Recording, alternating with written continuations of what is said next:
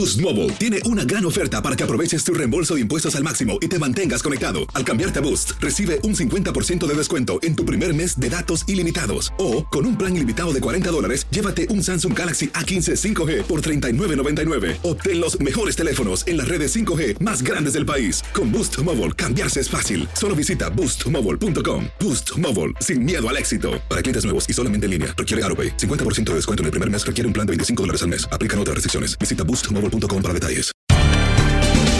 Bienvenidos al podcast de Buenos Días América, la revista radial más completa para los hispanos. Política, salud, economía, tendencia y deporte son algunos de nuestros temas. Bienvenidos.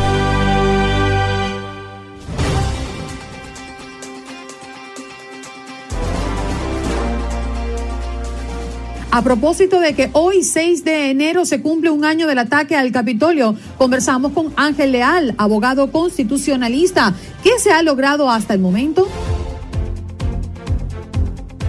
Juan Guevara, experto en tecnología, nos acompaña porque en los últimos 20 años nos hemos acostumbrado a que cada eh, época salen nuevos aparatos que llegan a revolucionar nuestras vidas. ¿Qué ha cambiado de todo eso que conocíamos? También nos acompañó Héctor Vargas, experto en recursos humanos, porque según reportes oficiales durante el pasado mes de noviembre se registró un hecho sin precedentes en la historia laboral de los Estados Unidos. Al menos cuatro millones y medio de personas renunciaron a sus empleos, al parecer en busca de mejores oportunidades, salarios o calidad de vida. Pero ¿qué esperar en el futuro inmediato? En los deportes, Max Andalón para hablar de suspensión de partidos en la Liga Mexicana y también la Euro cada dos años. Nos vamos de inmediato con, bueno, un compañero, parte de la casa y aprovecho para desearle feliz año al abogado Ángel Leal, constitucionalista que hoy nos acompaña en el programa. ¿Cómo está, abogado? Muy buenos días. Muy buenos días, Andreina. Encantado de, saludarle, Clara, y mi querido amigo Juan Carlos también. Pues les felicito hoy, Día de Reyes Magos, aunque irónicamente es un aniversario muy solemne para nosotros en este país, pero de igual manera tenemos que tomar cada ocasión y, y reflexionar sobre cada evento que nos toca. Sí, señor. Se cumple un año del asalto al Capitolio ocurrido justamente el 6 de enero del 2021, día en el que el Congreso de los Estados Unidos fue atacado por seguidores del entonces presidente Trump que buscaban interrumpir eh, la certificación de la victoria de Joe Biden en las elecciones presidenciales. Y hoy, mm, un año después exactamente, abogado, ¿qué se ha logrado hasta el momento, según las investigaciones? Eh, han acusado aproximadamente 725 personas, básicamente de invasión al Capitolio. Eh, si me lo permiten, eh, brevemente, a mí me gustaría hacer un recuento, porque yo creo que muchas personas no entienden el significado de lo que pasó el 6 de enero, entienden las imágenes, entienden las conclusiones de inmediato de lo que eso pudo haber significado, pero no entienden la parte sustancial de lo que realmente significó esa insurrección en supuestamente, presuntamente, la democracia más grande del mundo. Eh, una pequeña cronología, si me lo permiten. El día de elecciones es el 3 de noviembre. El 3 de noviembre, cuando todos nosotros, que somos ciudadanos americanos, votamos para nuestra elección de presidente y vicepresidente. Perfecto. A partir de ahí, la siguiente fecha clave es el 8 de diciembre, y eso eh, es por ley, el, año pasado, por el 8 de diciembre, que era la fecha del albergue seguro, que era la fecha que los estados debían de haber certificado el resultado de sus elecciones, cada uno de los estados, donde ya el Congreso no tiene la oportunidad de intervenir con ese resultado. Ya el 14 de diciembre, el año, en el 2020, eh, tocó 14 de diciembre, es cuando técnicamente cada estado está en la obligación de que, se, eh, que suceda el voto del colegio electoral de cada estado. El colegio electoral de cada estado es el número de personas que, eh, que iguala al número de representantes y senadores de cada estado, que es lo que constituye el proceso electoral de este país, porque el voto popular se convierte en el voto del colegio electoral. y para ganar la presidencia necesita 270 votos electorales, que representan más de la mitad de los votos electorales de los 50 estados.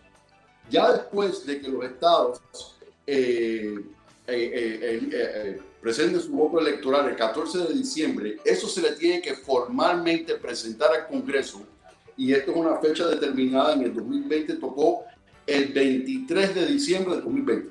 Perfecto. Todo esto sucede.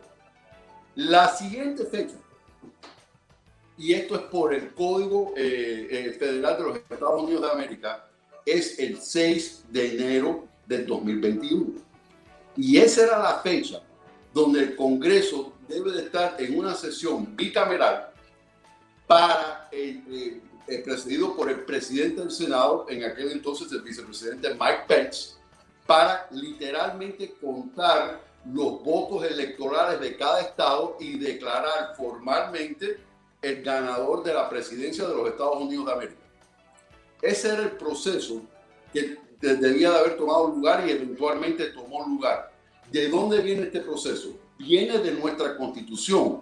Y es tan importante entender que nosotros somos un, Estado, los Estados Unidos de América, un Estado de derecho. Y es un Estado de derecho basado en que es una democracia. Y basado en nuestra democracia, y basado en nuestra constitución, el artículo 2 de la constitución dice que cada Estado se reunirá, se reunirá y eh, eh, pondrán sus votos electorales para determinar quién será el presidente de los Estados Unidos de América. La décima segunda enmienda de la Constitución también indica de que, eh, de que cada estado tiene esta obligación de, de, tomar, de hacer el voto electoral a través de su colegio electoral. Entonces, este es un proceso netamente constitucional que en realidad es la base de nuestra democracia. El 6 de enero se trató de interrumpir el proceso porque era la, última fecha del 3 de noviembre, del, del 8 de diciembre, del 14 de diciembre, del 23 de diciembre. El 6 de enero es cuando se iba a finalizar el resultado, cuando se iba a certificar el resultado. Y hubo un, una insurrección con la intención de interrumpir la certificación de ese resultado para que el voto popular reflejado por el voto del colegio electoral no tomara efecto. Porque la siguiente fecha era el 20 de enero cuando el presidente Biden tomó el poder porque se pudo certificar la elección. Entonces, esto es algo que ocurre en este país sin precedente. Hizo un recuento impecable, Andreina. Interesante, además para entender, ¿no? No, sobre todo, es, es que hay que entender el paso a paso y hay que entender el proceso completo. Esa era la última oportunidad que le quedaba. Incluso ese 6 de enero se inició la discusión y las diferencias que hoy existen entre el entonces vicepresidente Mike Pence y el entonces presidente Donald Trump, porque Mike Pence reconoció el triunfo de Joe Biden en ese instante, lo que no había sucedido y eso causó la división. Ángel, eh, le alcanzamos a escuchar casi todo el final. Yo quisiera hacerle una pregunta, porque hemos visto cómo más de 700 personas han sido encausadas por lo sucedido hace un año en el Capitolio de los Estados Unidos, el máximo templo de la democracia, del legislativo estadounidense. Entre ellos ha habido algunas condenas muy pocas. Sin embargo, la comisión que investiga los hechos de parte del Congreso, que son nueve congresistas, siete demócratas, dos republicanos, pues ha hecho afirmaciones delicadas. Tienen testigos que indican que Ivanka Trump, la hija del presidente Donald Trump, le dijo en dos oportunidades al menos que detuviera, eh, que se pronunciara para detener esos hechos. Hechos en los cuales el presidente de entonces invitó a sus seguidores a pelear como endemoniados. Fueron palabras usadas por el presidente Donald Trump. A propósito de lo que hoy recordamos, se cumple un año del asalto al Capitolio, ocurrido exactamente el 6 de enero del 2021. Juan Carlos, tú le tenías una pregunta. Sí, Andreina Ángel le decía rápidamente que 700, un poco más de 700 personas han sido encausadas, algunas han sido condenadas, quizás muy pocas pero no sabemos qué puede pasar con el presidente Donald Trump, puesto que la comisión eh, del Congreso que investiga estos hechos aseguró que tiene pruebas de que Ivanka Trump le pidió al menos en dos oportunidades a su padre, el entonces presidente, que hiciera algo, que hiciera un llamado para acabar con esa violencia. Sin embargo, también ha trascendido que el presidente Trump en su momento eh, invitó a sus seguidores a pelear como endemoniados.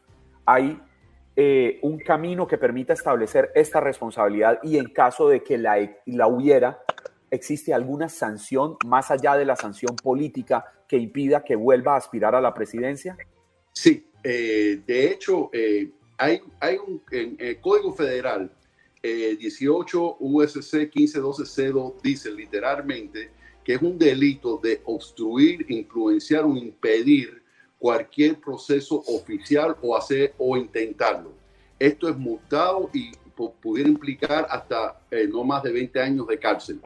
También hay el estatuto de rebelión o insurrección. Yo esa la descarto porque considero que para demostrar rebelión o insurrección prácticamente estás hablando ya de literalmente una guerra civil armada.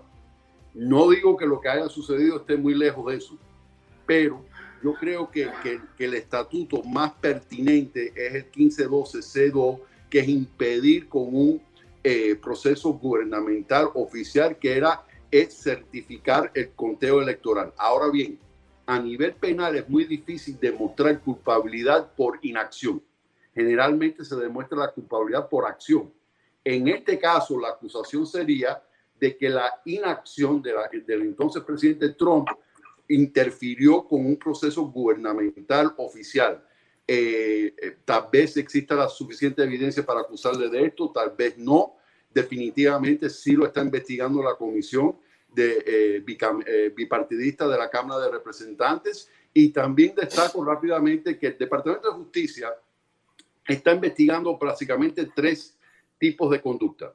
Los invasores, que son lo que estamos viendo, las 700 y tantas personas que le están dando eh, cargos relativamente menores, algunos están cumpliendo cárcel, otros no, por simplemente entrar a una propiedad sin autorización de haberlo podido hacer. También están investigando aquellas personas que conscientemente intentaron interferir con un proceso gubernamental que es el estatuto que acabo de señalar. Y también están intentando, están investigando aquellas personas que trataron de eh, eh, elaborar un complot para derrocar el gobierno electo debidamente por el pueblo estadounidense. Sí. Ángel, mm. antes de que se nos acabe el tiempo, una pregunta muy puntual. ¿Qué cree usted que es más importante para la democracia, para mantener esos valores que hacen a Estados Unidos grande? Llevar a la justicia a una persona, bien sea el presidente de entonces Donald Trump, a los que participaron directamente, o conocer la verdad de lo acaecido para garantizar que eso jamás se vuelva a repetir. Es conocer la verdad, porque es que no puede haber justicia sin conocer la verdad. Por eso es importante que tanto esta comisión como el Departamento de Justicia terminen su investigación correctamente, debidamente, con todas las protecciones constitucionales, porque en el momento que perdamos eso, perdemos nuestra democracia. Entonces, yo creo que hay que llegar a la verdad para que esto nunca jamás vuelva a suceder pero eh, tampoco se trata de eh, enfocarse en una persona en particular o en un grupo en particular, simplemente cuáles fueron los procesos que fallaron que nos llevó a este punto. Bien, Ángel, gracias por estar con nosotros y por compartir, recordándoles que como manera de titular un poco más temprano también hablábamos de más de 50 personas vinculadas con los hechos del 6 de enero que optarán a cargos públicos este año, un tema que nos hubiese encantado abordarlos también con usted, abogado, pero el tiempo se nos escapó. Muchas gracias por estar esta mañana con nosotros. Como encantado, gracias por la invitación. Seguro. Allí Ángel Leal, abogado constitucionalista, hoy hablando justamente, se cumple un año del asalto al Capitolio.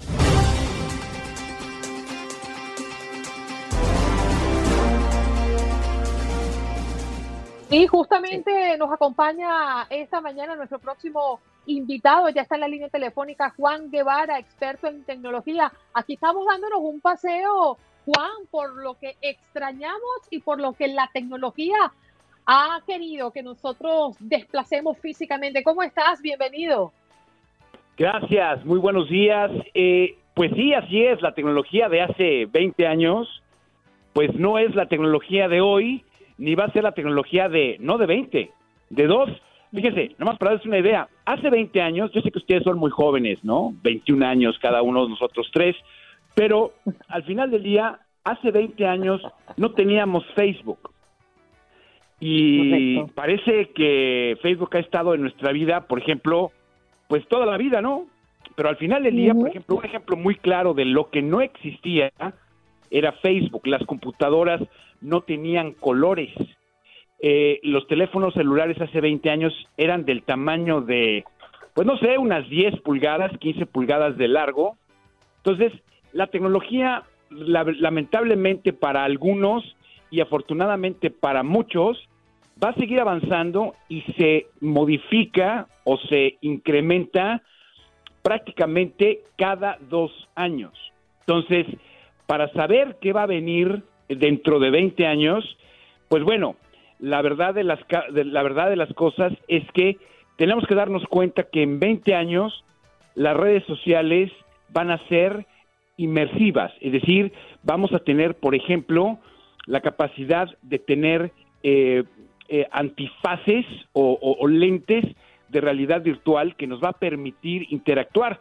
Ya lo vimos hace, unas, hace unos meses cuando Facebook se, se convirtió en Meta para hablar del metaverso y pues van a intentar tener vacaciones, por ejemplo, a través de realidad virtual.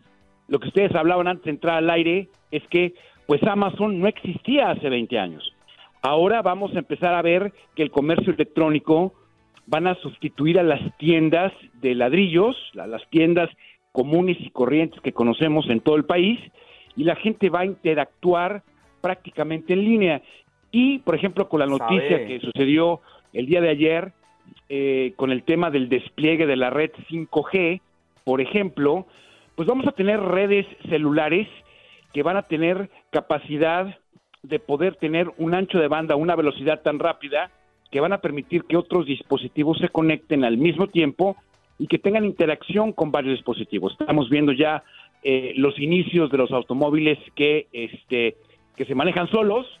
Yo era fan de un programa de Michael Knight, ¿no? Del, auto fantástico de hace 20 años, que ahora si ustedes ven, pues el auto fantástico ya existe, ya hay coches que hablan, ya hay coches que tienen información e inteligencia artificial, hay coches que se manejan solos y dentro de 15 o 20 años toda esta infraestructura que se está generando hoy va a permitir que los coches, por ejemplo, tengan inteligencia artificial.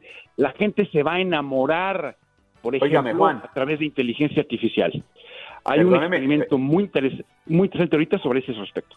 Juan, perdóneme que lo interrumpa, pero es que escucharlo hablar me recuerda o me hace sentir como si estuviera en una de las películas, en una de las trilogías, una de las películas de la trilogía Volver al Futuro, aquella maravillosa película protagonizada por Michael J. Fox, porque recuerdo que cuando en 1985 salió la primera, la primera película de Back to the Future, pues uno veía una serie de cosas y lo tengo muy presente porque 30 años después, en el 2015, yo hice un informe para Noticias Univisión en el que hablaba de las cosas que se habían hecho realidad. Por ejemplo, los tenis que se cerraban solos, las gafas de la realidad virtual, una serie de cosas que tuvieron en, que, en aquel entonces proyectaban como lo que iba a ser ese futuro, pero que hoy ya las tenemos aquí, a la, en la puerta de nuestras casas. Estamos viendo cómo cada vez avanza más rápidamente esta tecnología y quería preguntarle, ¿esta tecnología nos ha convertido en una mejor humanidad o nos ha ido retrocediendo? Porque yo tengo mis, mis impresiones al respecto, pero quisiera oír las suyas. Mira, yo te voy a decir una cosa. Eh, la tecnología es un instrumento, ¿sí? Es como la educación, es como, es, es una herramienta, ¿sí? Eh, no es si la tecnología nos ha hecho buenos y malos, es lo que nosotros como raza humana hemos hecho con la tecnología. ¿Sí? Eh, hace 20 años, por ejemplo, no teníamos la tecnología para decodificar el DNA, o el, eh, sí, que nos permitiera tener vacunas en tiempo récord, que ahorita están prácticamente salvando a la gente de una pandemia que ha sido a todas luces muy complicada. Entonces, eso es tecnología. La tecnología, por ejemplo, ha desarrollado drones de guerra que ahora son del tamaño de la palma de una mano, que pueden permitir ejecutar un objetivo militar eh, con drones de 10 pulgadas de, largo con autonomía. Entonces, si, si la pregunta es, ¿somos mejor raza humana debido a la tecnología? Es una pregunta más filosófica y ética. Ahora, que una, que una, que una pregunta en relación a la tecnología. La tecnología nos ha transformado la forma en la que vemos al mundo. ¿sí? Eh, estamos por lanzar en este momento eh, sondas espaciales a Marte para evaluar la capacidad de poder eh, colonizar Marte, ¿sí? Eso nos va a ayudar porque existe algún fenómeno en donde el planeta se vea amenazado, porque sabemos que existen muchas formas de que el planeta puede tener circunstancias muy complicadas. Es una cosa muy buena que va a preservar la raza humana. Entonces, para contestar tu pregunta, yo pienso que no es la tecnología buena y mala. Yo pienso que lo que ha hecho es darnos perspectivas y capacidad. No todo lo que podemos hacer lo debemos hacer, ¿sí? Eh, no todo lo que es posible es bueno. La tecnología nos da la herramienta para llegar a lugares, nos da, nos da la herramienta para llegar a circunstancias específicas. Sin embargo, es muy importante que entendamos que es el uso de la tecnología lo que nos va a, convertir en una mejor raza y en una raza que deje el planeta mejor de como lo encontramos. Definitivo, es nuestra responsabilidad hacer uso correcto, inteligente, con propósito de las redes sociales y de la tecnología. Hay muchas personas que he escuchado, inclusive dentro de mi familia, dicen, es una desgracia las redes sociales, es una desgracia eh, el que nos hayan quitado, eh, eh, no sé, el periódico físico, es una desgracia que no podamos ir ahora a las tiendas como antes lo hacíamos. Y, y yo le pregunto, bueno, pero ¿usted no cree que la evolución llega en todo su momento? Es decir, cuando usted era joven, también vivió experiencias nuevas. Hoy estamos viviendo experiencias nuevas al son eh, de, la evolución. Yo creo que todo depende de cómo nosotros aprovechemos y tengamos uso de estos recursos. Juan, el tiempo se nos agotó, lamentablemente. Yo me quedé con muchas interrogantes, pero gracias por estar con nosotros ¿eh? esta mañana. Estamos a la orden, con muchísimas gracias y este y bueno, cuando quieran seguimos platicando de tecnología. Seguro, Juan Guevara, experto en tecnología, y usted estamos haciendo esta pregunta del día, ¿qué extraña de esa vieja escuela? Sí, señor, ¿qué extraña que hoy la tecnología se lo ha quitado? ¿Y qué agradece usted de la tecnología de hoy? Gracias, ya regresamos.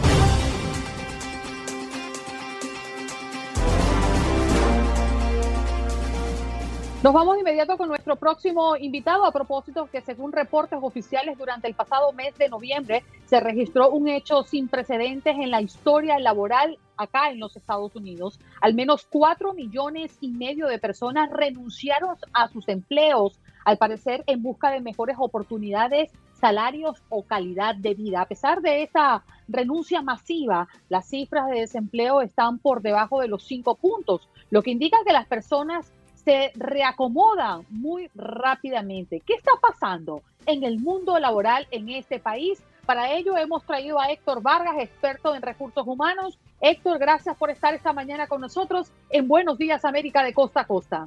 Eh, buenos días a ustedes, muchas gracias por tenerme aquí.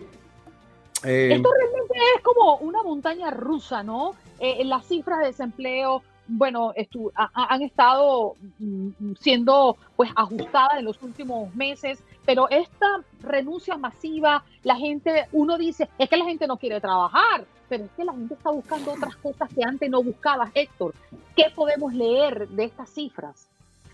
Las cifras son realidad, eh, pero como tú dices, hay gente que ha, ahora sí que ha transicionado de un trabajo a otro muy rápido.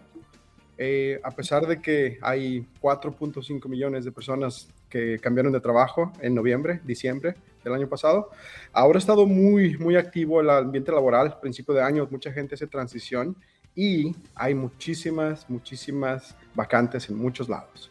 Todas las compañías, ha habido transición en muchas compañías de trabajar de oficina a remoto, como ustedes lo están haciendo ahora, eh, en casa, y mucha gente está buscando esa oportunidad. Mucha gente quiere tras, hacer una transición de su oficina a ahora su casa o tal vez mudarse a otro lado del país.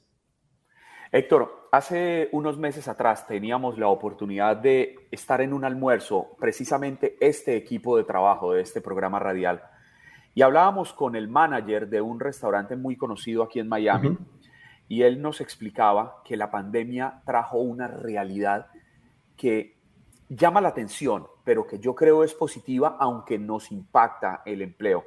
Y es que ya los trabajadores no quieren tener dos o tres empleos. La pandemia los llevó a entender que había prioridades, que lo más importante era volver al hogar, volver a la familia, a ese núcleo que habíamos perdido por estar en aras de buscar producir, producir, producir. Y por eso es que están escaseando empleados en ciertas actividades laborales. Ejemplo, los restaurantes, los hoteles, los bares, las discotecas. ¿Usted comparte esa posición?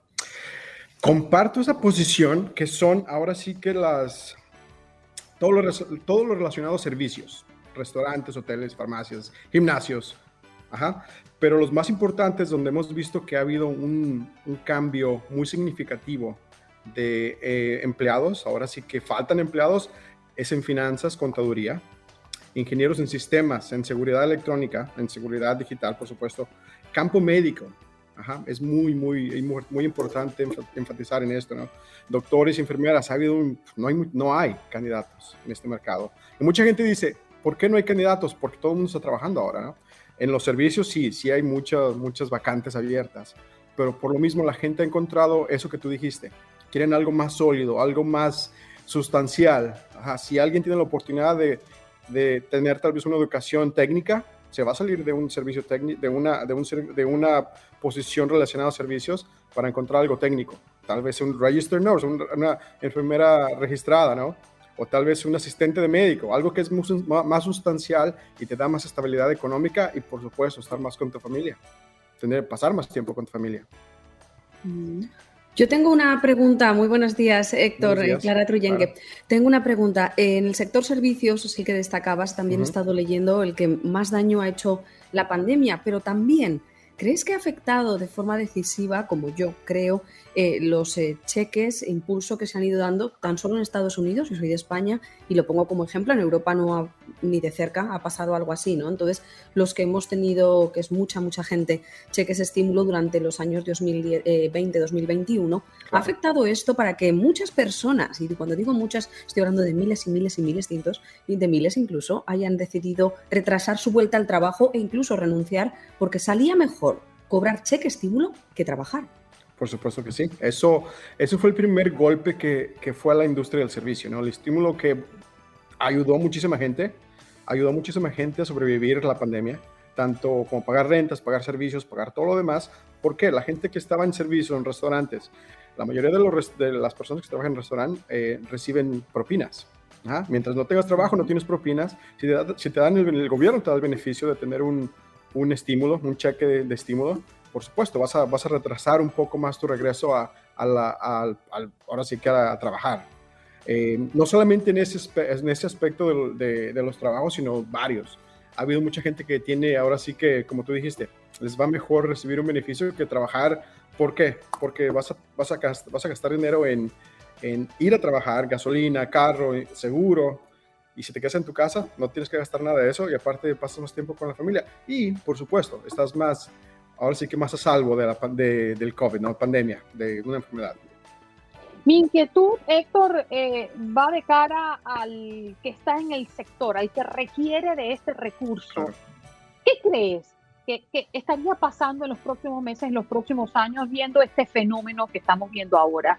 Es decir, se va a aumentar, eh, eh, el, se va a aumentar el salario, el, pago por horas, se va a reestructurar las empresas. Eh, ¿Qué crees que pase? Porque al final la gente quiere ir a un restaurante, la gente quiere vivir la experiencia, la gente quiere ir a los hoteles. Es decir, esos vacantes que hoy existen, de alguna manera se tiene que, llenar porque el negocio debe funcionar y la economía debe evolucionar.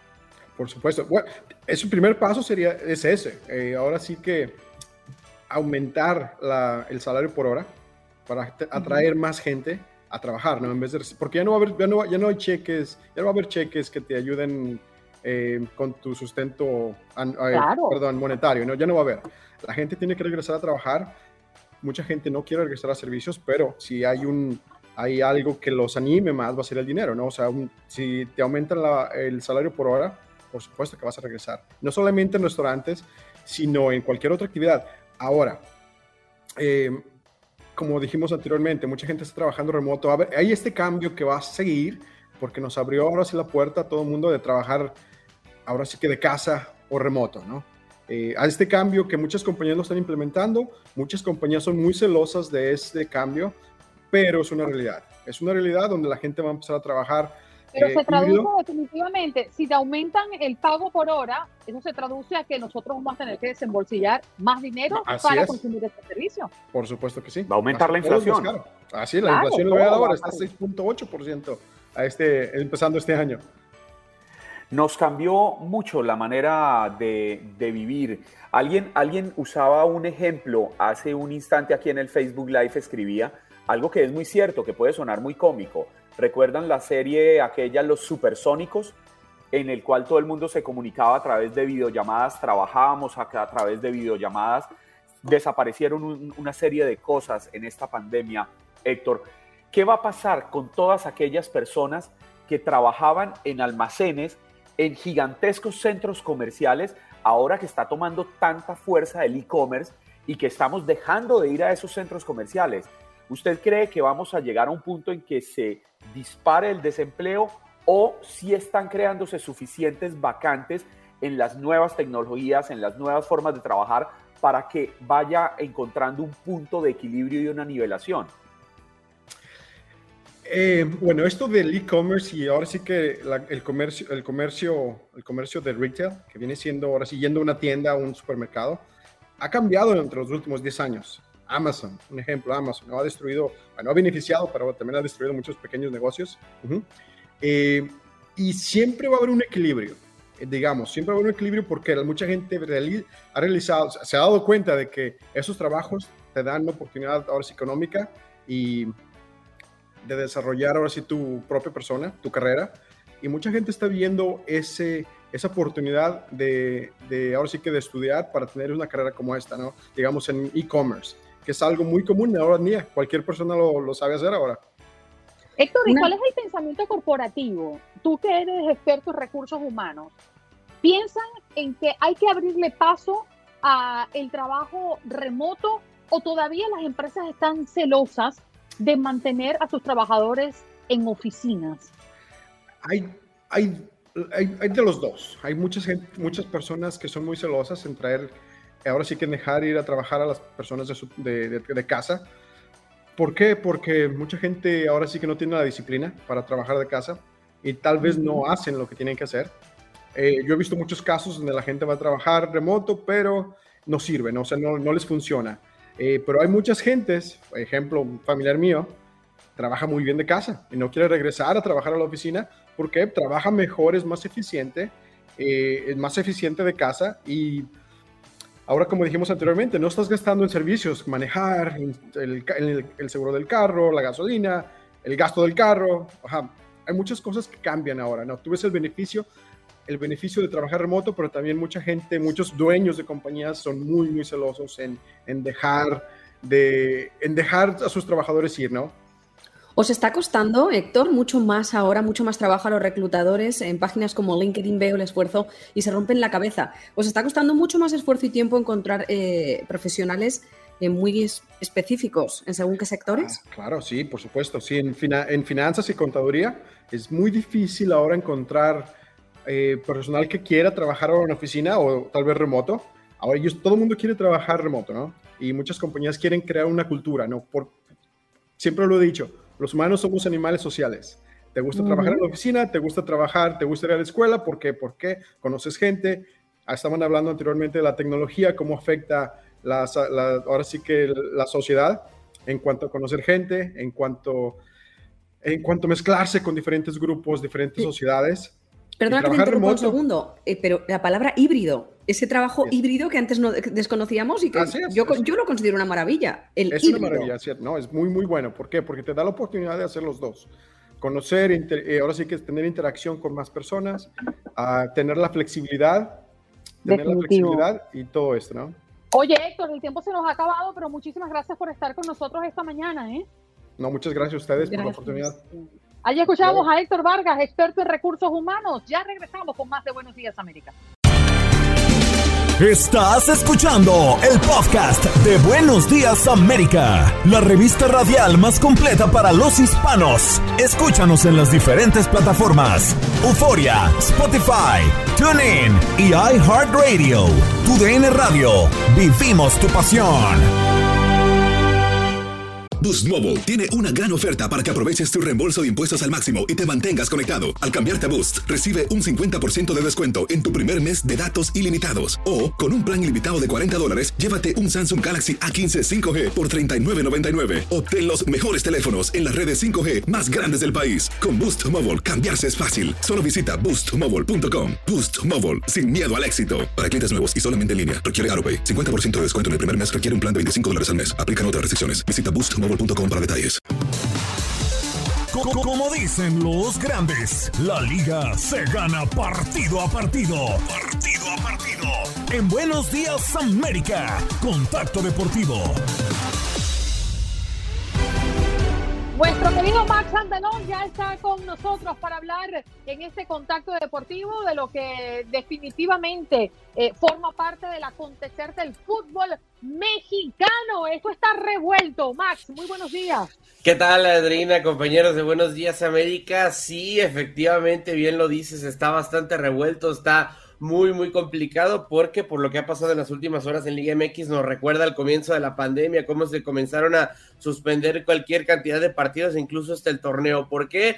Porque eh, hace algunos días la Liga MX reportaba que en todas sus categorías, en todas sus ligas, es decir, Liga Femenil, Liga de Expansión y Liga MX, en categorías eh, inferiores y en primeros equipos, tenía 93 casos de COVID-19. Esto hace varios días después empezaron a surgir reportes como diferentes equipos como Leones Negros que dijo que tenía 18 infectados entre sus filas, empezaron a rumorarse que se iban a cambiar los partidos y ya se postergó el primero, que es el eh, juego entre Tigres y Santos, justamente que estaba pactado para el domingo de la primera jornada de la Liga EBX. También se habla que el Pumas Toluca se puede, eh, pues, postergar de igual forma por los infectados dentro del conjunto universitario el juego en contra de Toluca, así que les decía, pues quizá algún recuerdo, por llamarlo de alguna forma, de lo que pasó hace el principio de la pandemia. Se habla de que se cierran los estadios, de posible, eh, pues no, no sé si cancelación, yo la verdad no lo creo, pero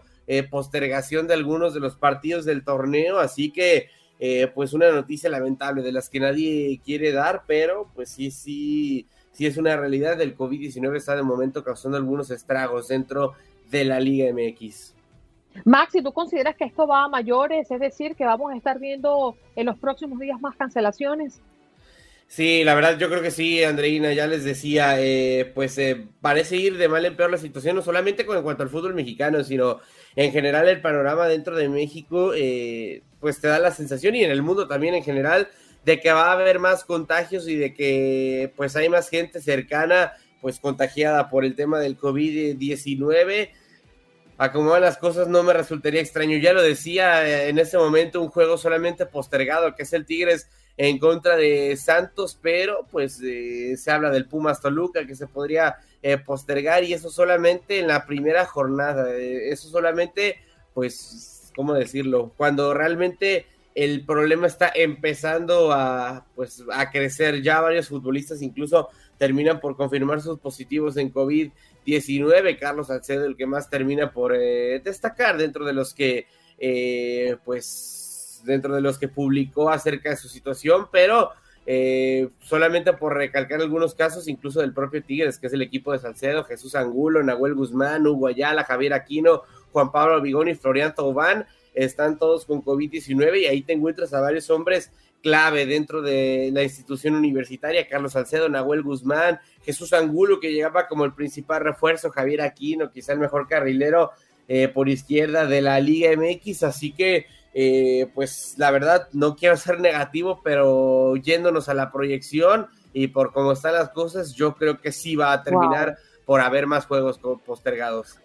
Lamentablemente, ¿no? Esto lo estamos viendo en México, pero también lo estamos viendo en muchas partes del mundo y también positivos que han causado mucha alarma, sobre todo cuando escuchábamos a jugadores como Messi, que llegó ya, por cierto, llegó a Francia y los resultados del nuevo PCR que le realizaron al llegar a, a París ratificaron a los que le permitieron salir de Argentina, que dio negativo. Leo dejó atrás el coronavirus que lo había obligado a permanecer aislado desde el pasado 28 de diciembre. Así que esto está por todas partes.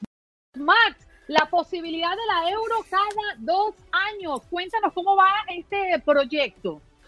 Eh, bueno, como tal, no sé si, si, si, catalogarlo como proyecto ya, más bien como una idea, porque Gianni Infantino, presidente de la FIFA, eh, pues dijo en una entrevista que había la posibilidad de que la euro se jugara cada dos años que como idea funcionaría, eh, pues justamente eh, compilándola, por así decirlo, con la Copa del Mundo, asegurando que no es una petición suya, sino del Congreso de la FIFA que ha pedido un estudio de viabilidad, es decir, eh, comprobar, hacer estudios para ver si se puede realizar esta, esta situación, no solamente desde el punto de vista deportivo, sino también económico, asegurando que dice que el beneficio es, eh, cuanto a lo económico es positivo para todos. Y esto, pues no, lógicamente no terminó por gustarle tanto a los aficionados del mundo del fútbol, que si ya rechazaban la Copa del Mundo cada dos años por quitarle la emoción de esperar cuatro años para que llegara el máximo evento de la, del fútbol mundial, pues con la Euro va a pasar similar. Y no solamente por el hecho de que,